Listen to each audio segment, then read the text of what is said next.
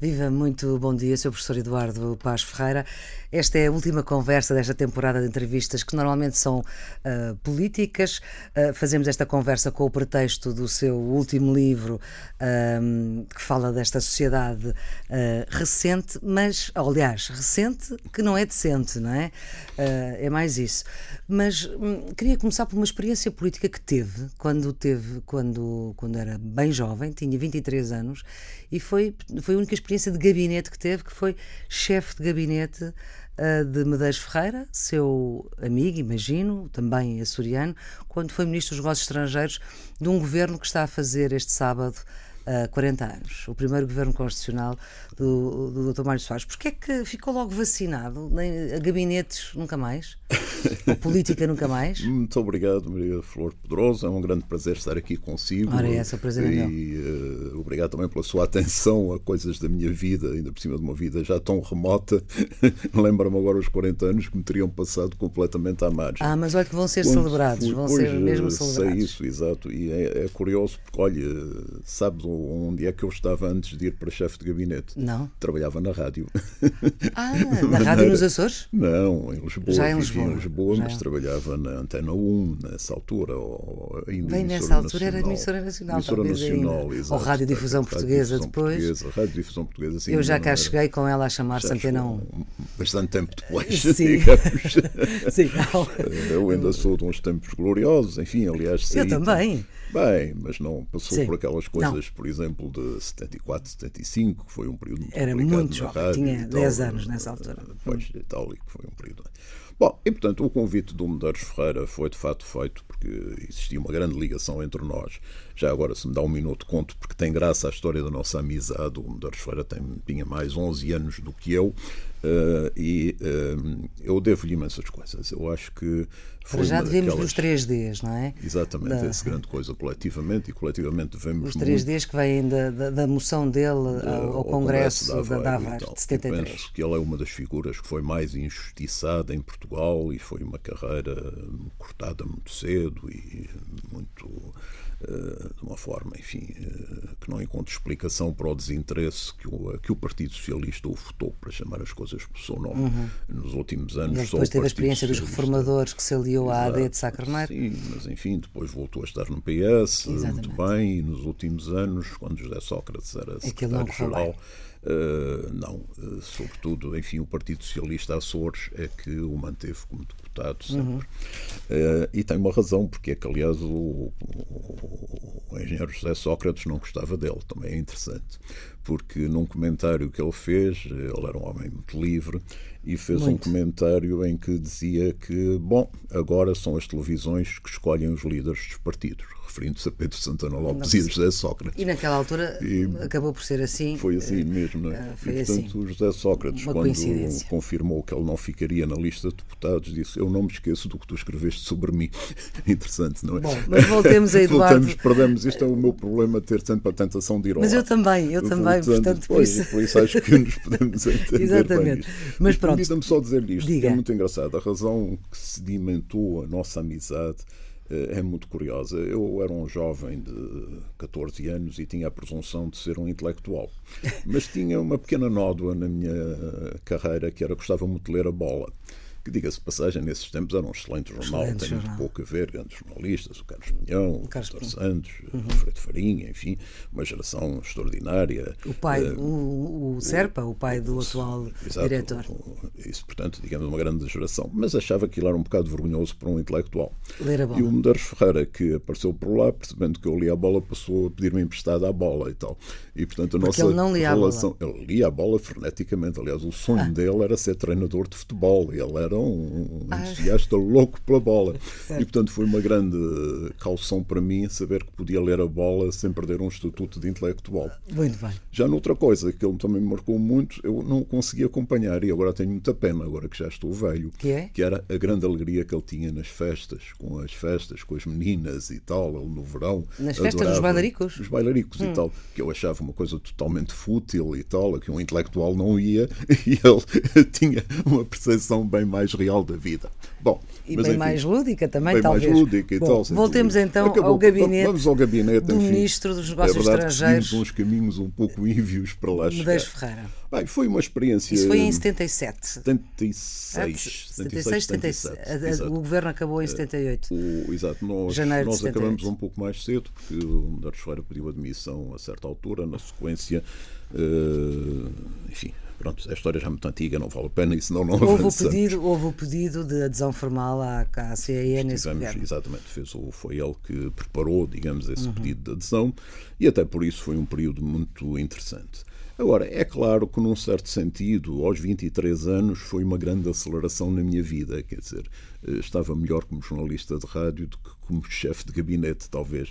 Aliás, lembro-me uma coisa anedótica, se quiser que foi a direção de pessoal, mandou-me uma ficha para preencher com os meus dados. E quando direção eu escrevi, pessoal do Ministério. do Ministério. E quando eu escrevi a data, nascimento 53, eles mandaram para trás a dizer o doutor enganou-se com certeza, 43, não é? E tal, porque ninguém podia acreditar. Tá, tinha só 23 e houve ali um período de alguma tensão, os embaixadores e tal, achavam que aquilo era alguma forma de os minimizar, ter um, um, miúdo, um miúdo, digamos, a lidar com eles. Mas tudo isso acabou otimamente, fiquei com imenso. Mas ficou vacinado? Foi com... uma grande experiência. Eu não fiquei vacinado no sentido. Ou nunca mais teve um, nenhum convite, não acredito. Tive imensos e tive muita dificuldade em dizer que não a alguns. Isto costuma alguns dissabores. As pessoas uhum. uh, percebem mal que alguém entenda que pode cumprir as suas missões noutros sítios. Por qualquer razão, e enfim, quando fizer o balanço da minha vida e ainda não estou, ainda não me sinto nesta fase. Uhum. Depois faço mais adiante quando tiver feito mais umas coisas. Porque para citar uma frase, mais uma vez, do José Medeiros Ferreira, que é uh, que o Jorge Silva Melo utilizou para título do filme dele, que é Ainda não acabamos. E, portanto, mais tarde eu farei o balanço. Mas quando fizer o balanço, um, saberei exatamente se fiz bem ou mal mas achei que a política como atividade imediata não me interessava. Interessava-me isto sim manter uh, atenção à sociedade e tal. E depois ainda fiz, eu às vezes até digo que dou azar nas eleições, porque ainda fiz umas pequenas incursões, por exemplo, na campanha presidencial. Bom, primeiro uma com sucesso na reeleição do general Lianes, numa situação, aliás, uhum. curiosa, porque a imprensa, a comunicação social em geral, eh, faziam um total boicote ao general Lianes. Isso nos anos 80, nos anos, no, no, 80, 80 justamente. E, eh, e depois, essa foi a minha última experiência com sucesso numas eleições, e depois estive na campanha do Dr. Francisco Salgado Zenha. Que, Já vamos, Dr. Francisco Salgado Zenha. Uh, diga. Enfim, isso foi no Zap, e, portanto, isso foi 85. É o Zap, exatamente. Sim. Logo o nome não era muito feliz, devo admitir. E, a presidência. Era, pois, era, mas pronto, prestou-se muitas uh, brincadeiras. E, mas na altura não se falava não, de zapping, também não havia telecomandos é verdade, naquela altura, portanto. Uh... E o Dr. Zenha, enfim, claro, já não era uma pessoa vista à distância 85 é um ano em que começa a transformação da sociedade portuguesa, eh, é o ano que são inauguradas as Amoreiras, é o ano que se passa por um tipo de sociedade muito diferente do uhum. que era a sociedade em que o Dr. Zenha e eu, eu muito mais novo, claro está, estávamos uhum. habituados a viver. E, portanto, ele era um candidato de alguma forma desajustado a esse novo meio. Uhum. Agora, quem o conheceu, quem teve essa sorte, eu diria, foi profundamente marcado por ele. Que foi o uhum. meu caso, aliás, o meu livro é dedicado à Exatamente. memória dele e é de Silva Lopes. Já, já, lá vamos. Uh, eu, eu, portanto, eu, fiz assim umas incursões uhum. ligeiras nesse tipo de, de de candidaturas presidenciais, enfim, andei uh, algum tempo também pela campanha do professor Sampaio da Nova uh, e, portanto, é como eu digo, do azar nas eleições. Vou pensar duas vezes a próxima vez que me pedirem para atuar. Ora bem, na de Sampaio da Nova ganhou Marcelo Rebelo de Sousa, nessa do, de Zap ganhou Mário à segunda Soares. volta uh, Mário Soares. não, nunca foi filiado no Partido Socialista, eu mas sei que ajudou a fundar. Exato, tenho uma situação curiosíssima que é como vinha da fundação achei que não era preciso legalizar a minha situação. E, portanto, nunca legalizou? Nunca legalizei. Portanto, e, portanto nunca, nunca tive foi. número, nunca fui. O que por acaso foi cómodo, porque a certa altura teria tido que sair e assim não em tive. Em que altura é que tinha tido que sair? Quando o Medeiros Ferreira saiu. Ah, por pronto, exemplo, teria tê-lo acompanhado. Pronto. E, uh, faz portanto, parte agora do seu currículo, de antes não fazia, mas uh, faz parte do seu currículo que é uh, marido da Ministra da Justiça atual. Bem, isso ser o meu currículo, peço desculpa para discordar. Sim. Eu tenho a grande alegria de ser casado com, com certeza, Francisco com certeza. Não, mas não, não é... considero isso meu não, currículo. No sentido mas também de... sabe, uma coisa que me impressiona muito é que de repente, de uma certa forma, perdi a identidade. Sou apresentado com grande frequência às pessoas como o marido da Ministra da Justiça. Olha, mas eu ainda não entrevistei a Ministra da Justiça, aliás é uma falha minha, uh, mas, mas estou a entrevistá-lo assim porque é também professor catedrático de Direito da Universidade de Lisboa, é presidente do Instituto Europeu e do Instituto de Direito Económico, Financeiro e Fiscal, tem a cátedra Jean Monnet uh, uh, da, da Economia Comunitária e já foi presidente da Comissão de Auditoria da Caixa Geral de Depósitos. Ainda sou, Ainda é. até ao fim do mês. Ainda, ah, até ao fim do mês. Eu, de facto, na, no livro já está, admitindo que o Sim. livro tem alguma venda posterior, não queria Sim. induzir em erro, e, portanto, eu faço parte deste Conselho de Administração que em E o senhor, junho... inclusivamente, o, o, professor Eduardo Paz Ferreira, faz parte da lista de pessoas para serem ouvidas na Comissão Parlamentar de Inquérito. Ouvi dizer que tiveram curiosidade de saber o que eu tinha para dizer. Então deixe-me perguntar-lhe, pegando no, na, na ideia-chave do seu livro, Deixe-me perguntar-lhe se a Caixa Geral de Depósitos é um banco decente. seguramente é um banco decente. Eh, é um banco, eu diria, excepcionalmente decente. Sobre outras coisas não posso pronunciar aqui por várias razões. Uhum. Agora, não vejo que nada na Caixa seja indecente. Na Caixa, pronto, é um tema que, obviamente, como compreenderá, não me sinto muito fácil a falar muito facilmente. Hum. Agora, se me pergunta linearmente se é um banco decente ou indecente, eu digo decente. Tomara que fossem todos tão decentes como a Caixa. Depois podem-se discutir opções no passado, então, se foram tomadas bem ou mal, mas isso, hum. repito, isso já faz parte da sua. Da comissão de inquérito, comissão, em última análise. E da comissão de, de, auditoria à Caixa, porque é suposto que esta comissão pois, uh, uh, esteja atenta. Vou ter bastante que falar sobre esse assunto. Sobre esse assunto, com certeza que sim. Mas, uh, com certeza que sim. Uh, mas deixe-me só precisar que estou em funções, apesar de, de ter. É assim, é, o Conselho de Administração de que eu faço parte, sou formalmente em dezembro as funções. Está em gestão, portanto. Para ser substituído e foi mantido em gestão este tempo todo.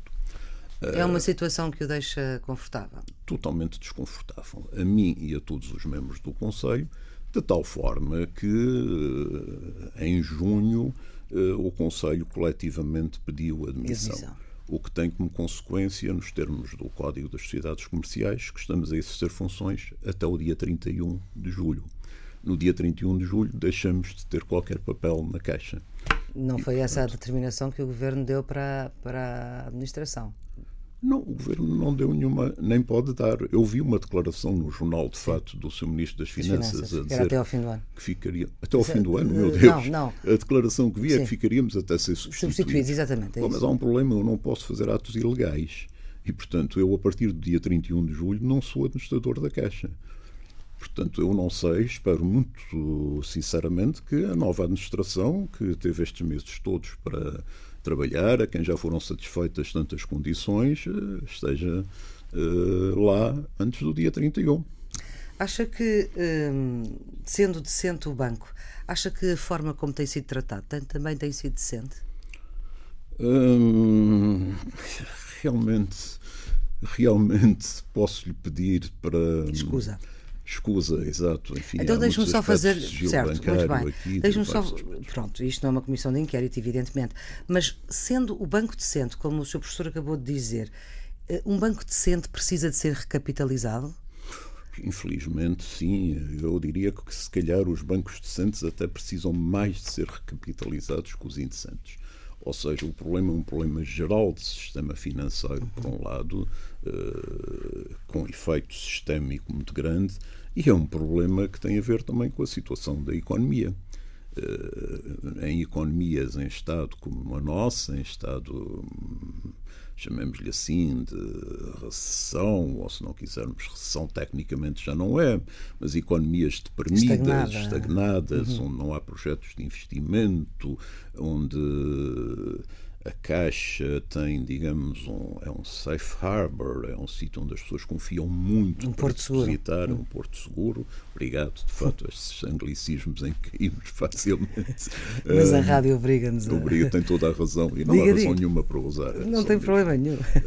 e, portanto, a Caixa tem, eh, é de facto o banco que os portugueses escolhem basicamente por considerar que o dinheiro está aí seguro. Hum. E a Caixa tem, digamos, muito dinheiro de depósito a componente de negócio é um pouco diferente uhum. por causa e da a, situação geral. E acha que a percepção pública hoje da Caixa... Não esqueça que a nossa ideia era falar da sociedade decente e não da Caixa. Desculpe ouça, lá, quero me livrar eu, disto. Eu, sei, já, já percebi. Mas é que é um especialista nesta matéria. E isto também tem a ver com a decência das sociedades. E é por isso que... Hum, Uh, uh, quando descobri esta, esta sua faceta, porque sabia de outras, mas confesso que esta me tinha passado despercebida, o, o, o que eu gostava de perceber, porque uh, de facto só se fala de bancos, é o novo banco que pode ser liquidado se não for vendido até o ano que vem, até agosto de 2017. Um, é o FMI que vem dizer que o sistema financeiro português tem um risco sistémico pode ter um risco, um risco sistémico para o, para o mundo financeiro e, portanto, isto são, são, para quem não, não está dentro destes meios, isto são notícias e são informações que, uh, que tornam as coisas muito complicadas. E, portanto, eu queria a sua experiência para nos ajudar a descomplicar. Sem dúvida, quem me dera poder, não é? Mas é assim, o sistema financeiro em Portugal é óbvio que passa por enormes dificuldades. Tivemos já os casos do Banif, antes do BPN, tudo isto. Ameaçamos ter o caso Novo Banco de novo exponenciado e mais uma vez. Mas isto não é uma situação só portuguesa, digamos. Mas o poder político países... está a tratar destes assuntos como deveria fazer? Está a tratar destes assuntos, embora haja aqui um problema que é, hoje em dia, enfim, no quadro daquilo que é a União Bancária Europeia, a maior parte das decisões quanto ao sistema financeiro são tomadas pelo Banco Central Europeu ou hum. pelo mecanismo uh, associado para a banca, que é independente nessas decisões. O que significa, por exemplo, que o Banco Central Europeu pode chumbar uma administração para a Caixa Geral de Depósitos. Pode considerar que as pessoas não têm o perfil adequado. Não vai acontecer, porque, evidentemente, o Dr. António Domingos tem. Eh, um vice-presidente de um banco uhum. de prestígio, não vai acontecer. Mas isto para lhe dizer que há muitas decisões que ultrapassam o governo e que são decisões que, basicamente, é, aliás, um dos aspectos que me preocupa é nós criamos, se quiser, mecanismos em que damos demasiada importância à instância tecnológica, à instância tecnológica, peço desculpa, à instância técnica, tecnocrata, que decide para que não sejam os políticos, porque os políticos são muito perversos a decidir. Mas nada nos prova que os técnicos não sejam perversos uhum. a decidir. E, portanto, é uma situação com a qual me sinto E os políticos têm sido muito prolixos a falar sobre estes assuntos? Acho que por vezes falam demais, sim. Hum. Então, neste caso, enfim, creio que já não há ninguém que não tenha falado sobre a Caixa. A Caixa era um banco que hum, estava numa situação, enfim, era sabido que precisaria de alguma recapitalização, mas não havia nenhum drama em torno da Caixa. E agora há? Uh, espero que não haja um drama, mas quer dizer, há uma dramatização, pelo menos na comunicação social, que, que a faz assim, por exemplo, estar aqui este tempo todo pronto. a interrogar-me e eu a tentar mudar de assunto. Exatamente, pronto. Vamos ao seu livro, dedica-o de facto a dois homens uh, que, um, que considera decentes, que é Silva Lopes, aliás, Salgado Zanha primeiro e Silva Lopes uh, uh, depois dedicar uh, um livro que se chama Por uma Sociedade Decente a dois homens que são decentes, é, é, parece que os outros homens todos conheceu não são. não, também não é assim. Forma nenhuma, Sim, meu Deus. Claro. Tive a sorte de encontrar uh, imensas pessoas decentes. Aliás, uhum. ainda há pouco falávamos Sim, de um claro. e poderia Com citar certeza. imensos. Meu Deus, não sou um cético sobre a humanidade, muito pois longe não. disto. Pois não. Acho que esses são dois servidores da causa pública extraordinários. Dr. Francisco Salgado Zanha, enfim, desde a Associação Académica de Coimbra, enfim, criou um mito, uh, as declarações que toda a gente que o conheceu desde jovem tem sobre ele são comoventes, são impressionantes e todas transmitem a imagem da enorme coragem dele, da enorme simplicidade dele. Ele tinha, aliás, aquela tinha uma célebre frase que era o lema dele, que era tudo compreender, é tudo perdoar. Devo dizer que essa é uma das poucas lições dele que eu não recolhi. Sou de perdão mais difícil que o Dr. Zanha era. Era um homem que vivia totalmente tranquilo consigo próprio, que se portava bem, que é a primeira condição para se, se contribuir para, para uma sociedade decente, uhum. e que tinha uma generosidade com as pessoas extrema. Eu tive a felicidade de trabalhar com ele durante muitos anos. A morte dele deixou-me muito órfão, se quiser.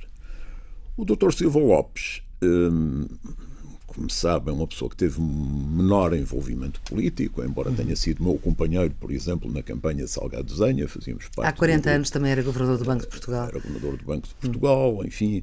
Agora, uh, exerceu funções. A importância que o Dr. Silva Lopes teve em Portugal em vários domínios. Primeiro, na criação dos estudos de economia, na consolidação uhum. dos estudos da economia e depois o que ele fez pela modernização da economia portuguesa.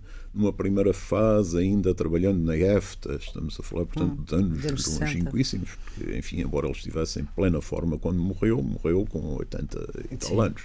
Uh, ainda estava ótimo. Eu, aliás, ele colaborava com grande frequência comigo e tal, e era uma enorme alegria e tal, sempre para mim. Era uma pessoa de uma humildade extrema depois ele esteve no livro branco sobre o sistema financeiro português, hum. no livro branco sobre a reforma fiscal. Era incansável de trabalho e de modéstia. Mas, Sr. Professor Eduardo Paz Ferreira, uma das coisas que, eh, uma das citações eh, que coloca no seu livro é de um filósofo eh, israelita que diz que uma sociedade decente é aquela uh, que trata os seus, uh, que não envergonha, que não humilha os seus membros. E uh, o senhor recupera a palavra utopia, que nos últimos anos tem perdido um pouco a sua conotação positiva.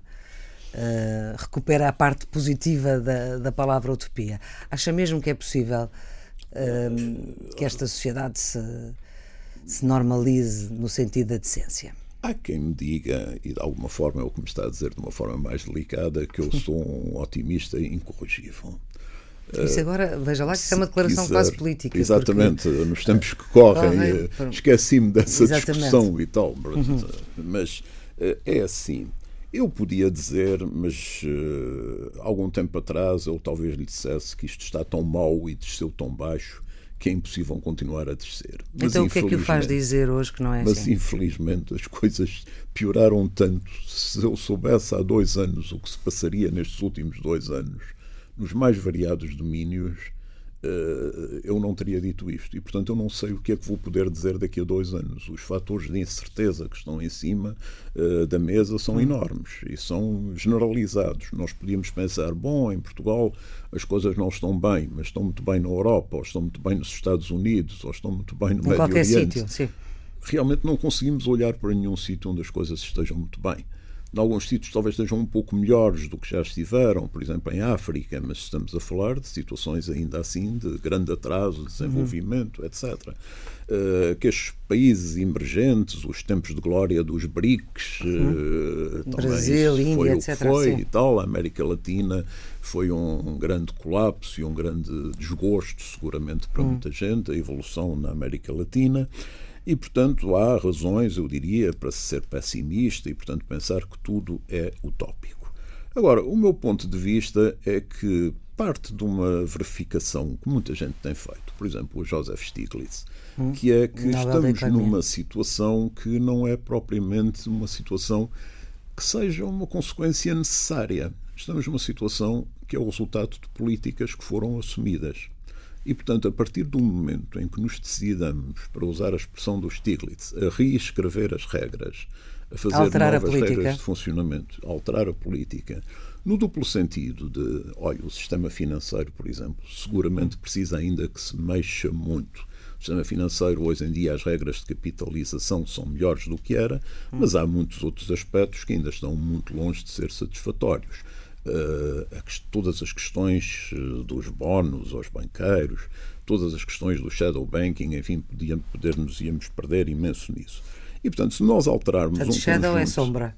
uh, desculpe, os bancos sombra, sombra. ou seja, uhum. as entidades que, sem serem bancos formalmente, acabam por exercer uh, atividades financeiras uh, sem estarem sujeitas Mas uma das coisas que o seu professor diz para a sua sociedade decente é que é preciso acabar com o fim dos privilégios dos sistemas financeiros.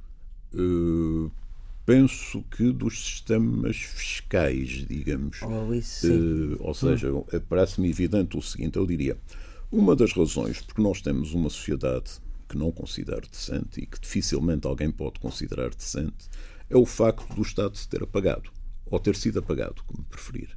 Hum. O que é certo é que o Estado, ao longo dos últimos anos, através dos processos de privatizações, vendeu joias da coroa, se me permite usar esta expressão.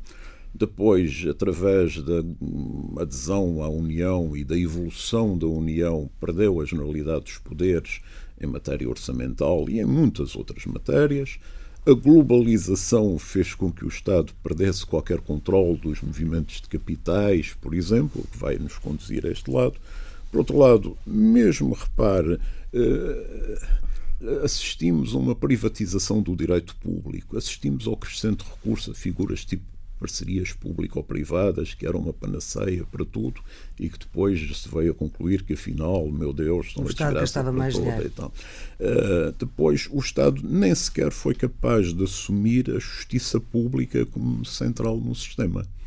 Nos últimos anos têm proliferado as formas de justiça privada, os tribunais arbitrais, enfim, todas as grandes questões de direito civil hoje em dia hum. são discutidas em tribunais privados não são então, discutidos nos tribunais como públicos. Como é que se consegue reabilitar esse papel do Estado? Primeiro ponto, acho que o Estado tem que ter meios para atuar.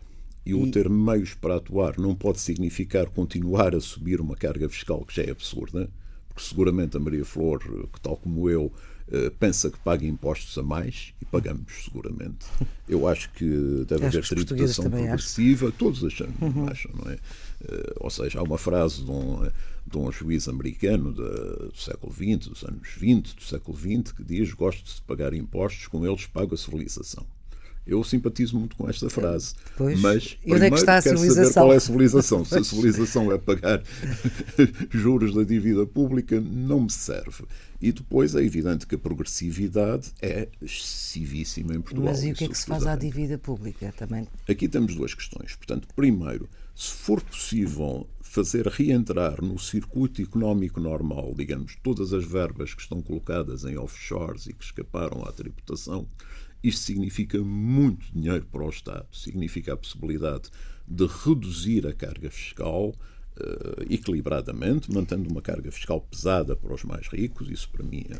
Mas isso é preciso uma nova ordem mundial, porque. Evidentemente, não há uma solução nacional. Hum. Uh, por exemplo, seria preciso que o Fundo Monetário Internacional ou outra instituição qualquer assumissem um papel central na, na análise desses fluxos e na distribuição desses fluxos. E, portanto, isso evidentemente é muito difícil. Se fizéssemos isso, tínhamos a vida bastante facilitada em matéria de. Isso dívida. aí tínhamos um Estado com possibilidade de ter outros recursos. Com possibilidade de ter outros não, recursos. Não uma, havendo essa possibilidade, qual é que é a outra que prevê? Não, e depois há a questão da dívida que falou, é uma questão obviamente pertinente, em que todos andam a enganar todos.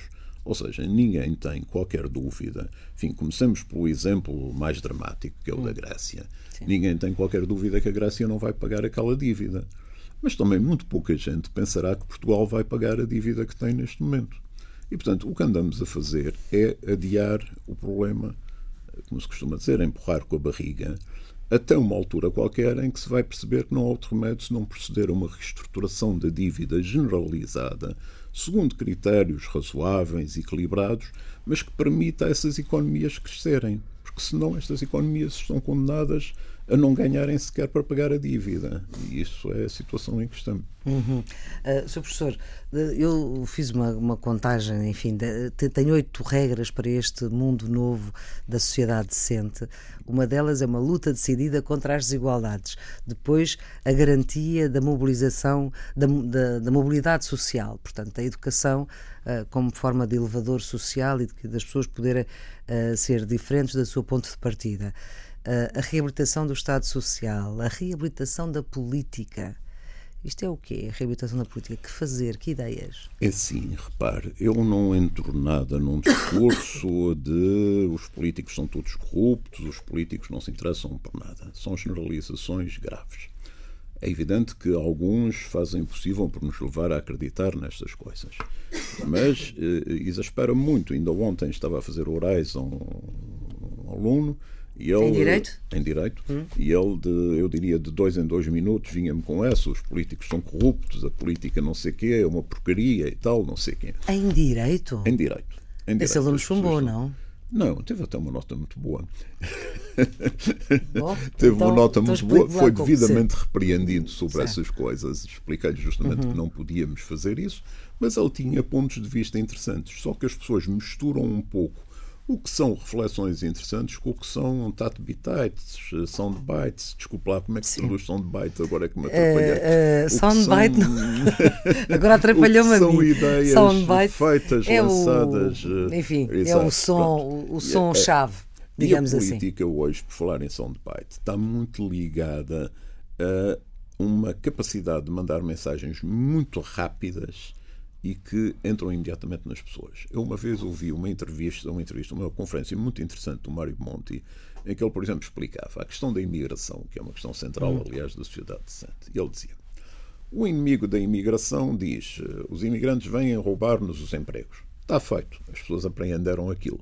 Quem quiser desmontar este discurso tem que estar a explicar que não, que os imigrantes vêm para ocupar lugares que estão vazios, que até vão contribuir para a segurança social. Ou seja, demora um muito efeito, mais leva muito mais tempo e já ninguém está a ouvi-lo. Toda a gente apanhou, foi. Toda a gente, salvo seja, claro. mas. Eh, Sim.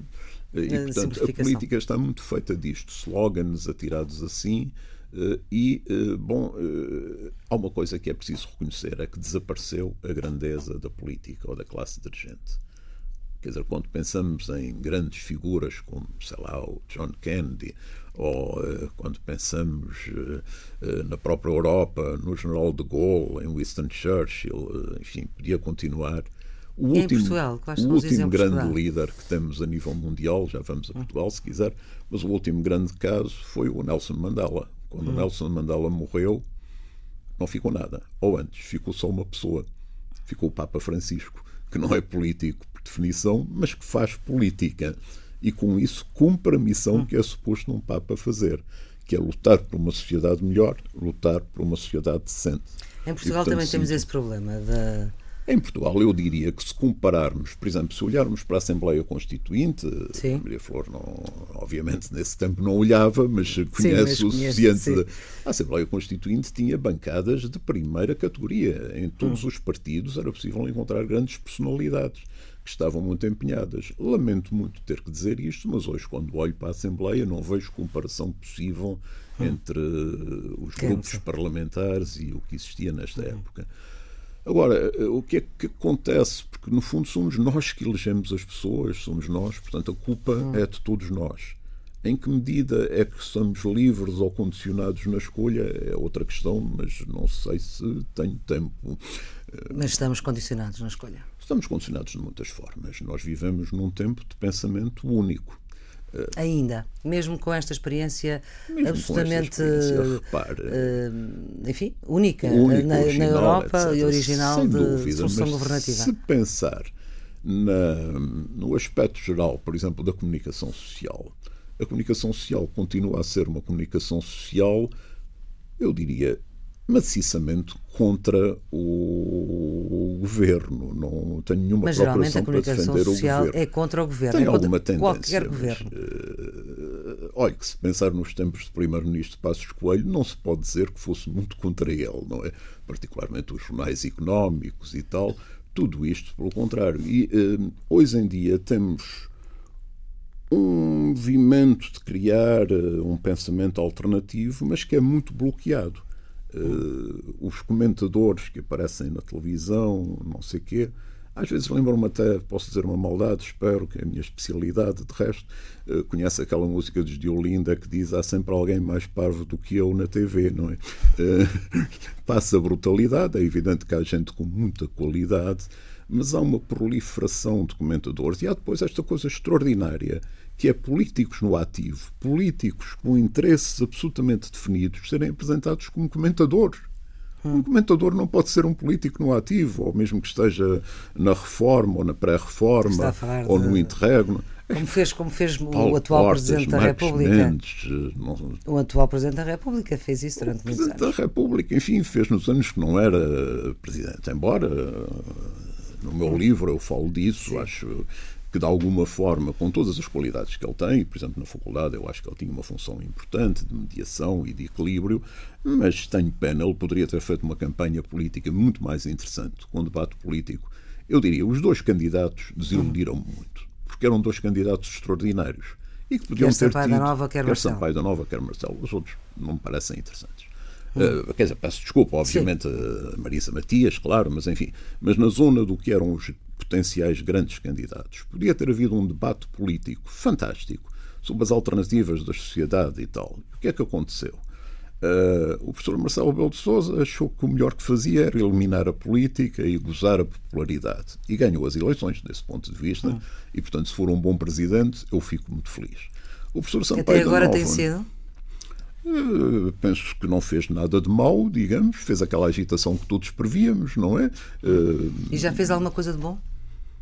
Eu não sei o que é fazer uma coisa de bom no sentido de do Presidente da República a poder ter feito. Acho que tem tido uma função de estabilização de, uh, que é irónico, porque toda a gente o acusa de ser o grande desestabilizador, hum. mas acho que tem tido aqui uma função de estabilização da vida política que é interessante. E agora vamos claro estabilizar que... a nossa conversa porque chegámos à altura da estava tão bom estarmos a conversar.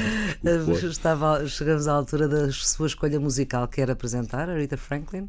Muito obrigado. De facto, enfim, hesitei muito. Há músicas e músicos que acompanharam a minha vida, hum. sei lá, de Brel. E Chico o seu livro também fala de música. Leonard Cohen, Simon Garfunkel, tantos. Acabei por não escolher nenhum deles, mas escolheram a bela canção da Aretha Franklin porque Respect, tem é Respect, que Respeito. tem uma mensagem de grande atualidade. O respeito começou por Respect, começou por ser uma música do Otis Redding, que tinha até um preconceito, se quiser, machista, do homem que chegava à casa e dizia à mulher uh, respeita-me, e a Aretha Franklin alterou ligeiramente a letra no sentido de tornar um hino feminista, de exigir respeito. E depois isso foi transposto também para, o movimento, para os movimentos civis norte-americanos, a ideia do respect. E ah, no momento em que assistimos a esta terrível situação, de, da forma como é tratada a comunidade afro-americana, mais do que nunca é preciso respect. E para uma sociedade decente, respeito é uma base fundamental. Ficamos então com essa ideia. Professor muito Eduardo obrigado. Paz Ferreira, muito obrigada pela sua disponibilidade para uh, vir aqui à Rádio Pública. Esta entrevista está sempre disponível na net, está também disponível no podcast Maria Flor Poderoso e esta é a última emissão uh, na RTP2, ao fim de seis anos de emissões regulares, cerca de 250 uh, eh, entrevistas. Esta vai ser a última emissão. agora paramos para férias este espaço de entrevista aqui na Rádio Pública volta uh, em setembro, à hora normal, às 10 da manhã das quintas-feiras. Tenham um bom dia e boas férias, se for o caso.